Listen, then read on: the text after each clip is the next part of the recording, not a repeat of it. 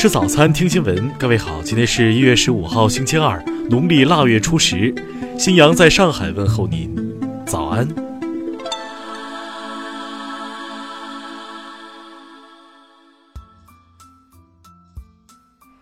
首先来关注头条消息。近日，临海市公安局古城派出所，在台州市局有关部门的协助下，成功捣毁了一个吸贩毒团伙，抓获涉毒嫌疑人十八人。这十八个人身份经历竟都极其相似，家境殷实，多数有出国留学背景，爱好音乐，回国后相继组建参加乐队，经常到各地演出。这群令多少年轻人羡艳的骄子，刚踏入音乐圈，准备摩拳擦掌闯出一番天地，却因为沾染了毒品，纷纷跌落，自毁大好前程。听新闻早餐知天下大事。美方同意部分军工企业向台潜艇国造项目输出技术。昨天，外交部对此回应称，中方坚决反对任何国家向台湾出售武器，并开展任何形式的军事联系。昨天，加拿大籍被告人罗伯特·劳埃德·谢伦伯格走私毒品案一审公开开庭审理，并当庭宣判，被告人谢伦伯格以走私毒品罪被判处死刑。以嫦娥四号任务圆满完成为标志，嫦娥五号将于今年年底前后发射，中国首次火星探测任务将于二零二零年前后实施。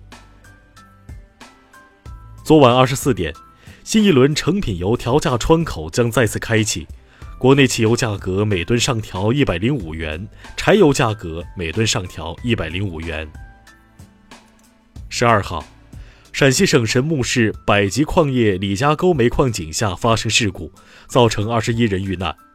昨天，陕西榆林神木公安局依法对六名企业责任人刑事拘留。十三号，天津市武清区检察院以涉嫌组织、领导传销活动等罪，批准逮捕权健自然医学科技发展有限公司束某某等十六名犯罪嫌疑人。记者从海关总署获悉。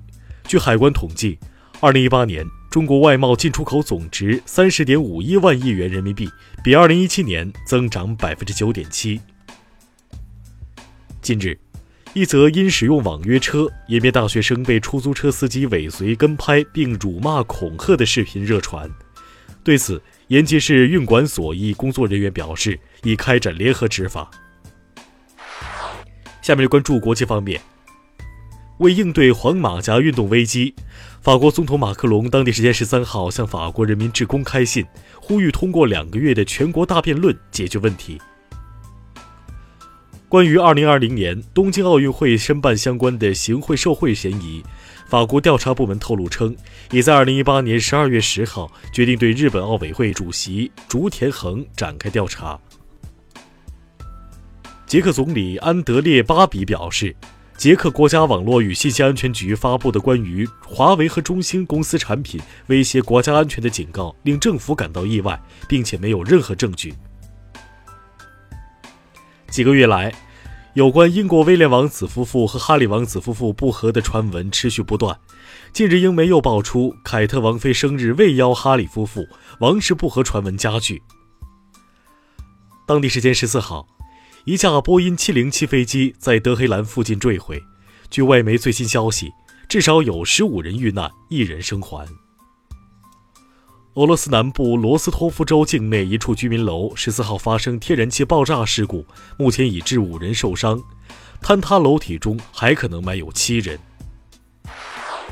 下面来关注社会民生。近日。贵州一的哥驾车载乘客时突发心梗，踩刹车缓停，事后抢救无效身亡。昨天，的哥所在公司经理称，停车位置离悬崖仅两米，事发前原计划给其颁年终奖。近日，海南的邢先生为给孩子办理落户，两个月内去了五趟派出所，办成后其要求道歉，民警称道歉不可能。目前涉事民警已被通报批评并调离原岗位。近日，福州惠安当地一位网络女主播遇车祸身亡，因其曾在朋友圈称累到开车打瞌睡而引发关注。据悉，当天她是在驾车赶去做直播的过程中出了车祸。近日，广西南宁一女童进电梯内遭一男子猥亵，事发后第二十天，家长选择报案。家长称未及时报警，系担心给女孩二次伤害。民警侦查将男子抓获并刑拘。近日，山东济南一男子报警称两只羊被盗，民警出警发现其醉酒，报警内容属捏造，批评教育其后离开。随后，男子打幺幺零达六十余次，称为缓解压力。目前，该男子被拘七天。下面来关注文化体育。